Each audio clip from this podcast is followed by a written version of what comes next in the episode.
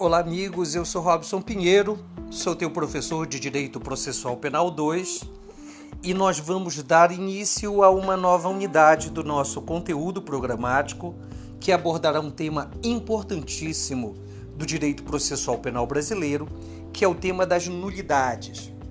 Você sabe que durante as nossas aulas eu costumo afirmar que o direito penal ele protege, ele tutela os bens jurídicos mais relevantes, os bens jurídicos mais importantes que nós temos na nossa vida.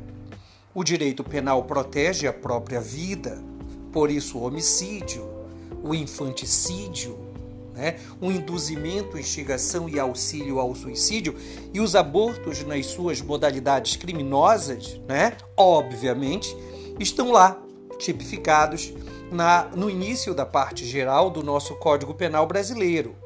Então, a teoria do bem jurídico aborda exatamente isso.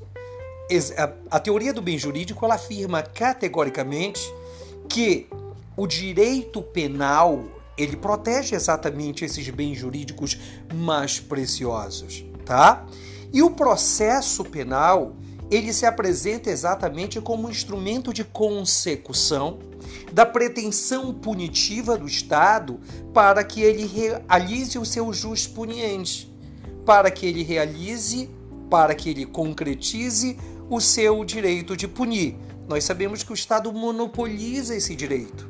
Por isso, nós afirmamos que o Estado monopoliza o jus puniente. Ora, se o direito penal, como direito material, e o direito processual como instrumento de consecução desse direito material eles protegem, eles tutelam bens jurídicos extremamente valiosos, é lógico, é óbvio que o ordenamento jurídico pátrio não poderia deixar à mercê das partes as regras para a consecução desse jus puniente. Então, o direito processual penal brasileiro, ele cria um princípio chamado princípio da tipicidade das formas. Ora, professor, o que significa esse princípio? O ordenamento jurídico brasileiro, ele prevê exatamente a existência de um modelo legal de traços essenciais que foram definidos pelo legislador.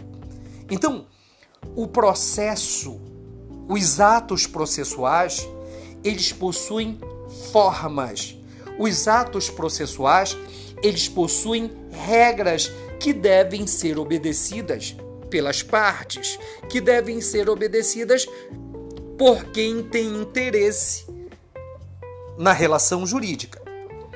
Ora, se esses atos processuais, eles têm forma, eles são previstos no nosso ordenamento jurídico, é possível que alguma das partes que faz ou que fazem parte da relação processual não obedeçam essas formas.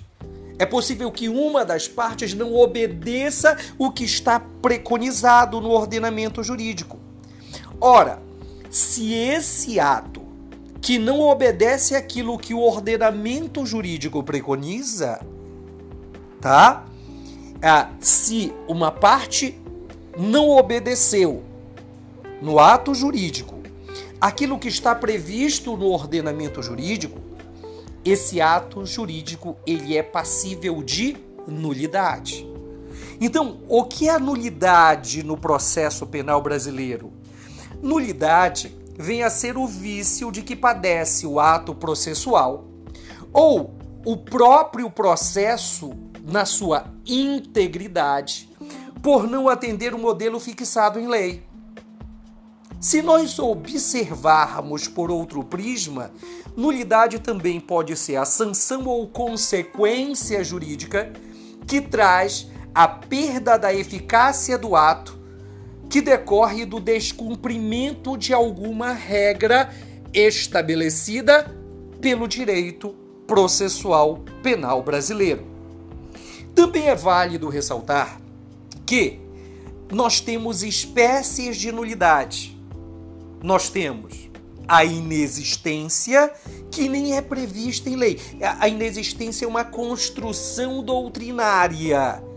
Nós temos a nulidade absoluta, que é assunto que nós vamos trabalhar ao longo das nossas aulas para a segunda avaliação, para o segundo NPC do Centro Universitário Fibra, e nós temos as nulidades relativas. Então, a partir do início da preparação do acadêmico para a segunda avaliação, nós vamos começar com um tema imprescindível.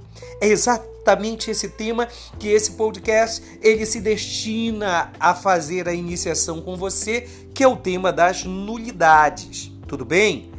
Na próxima semana nós vamos dissecá-lo. Nas, na próxima ou nas próximas semanas, nós vamos aprofundar os conceitos, as características, os princípios desse tema maravilhoso que faz parte do nosso conteúdo programático. Amigos, aguardem nossas próximas edições. Abraço do professor Robson e não esqueçam que em tempos de pandemia nós devemos ficar em casa. Abraço!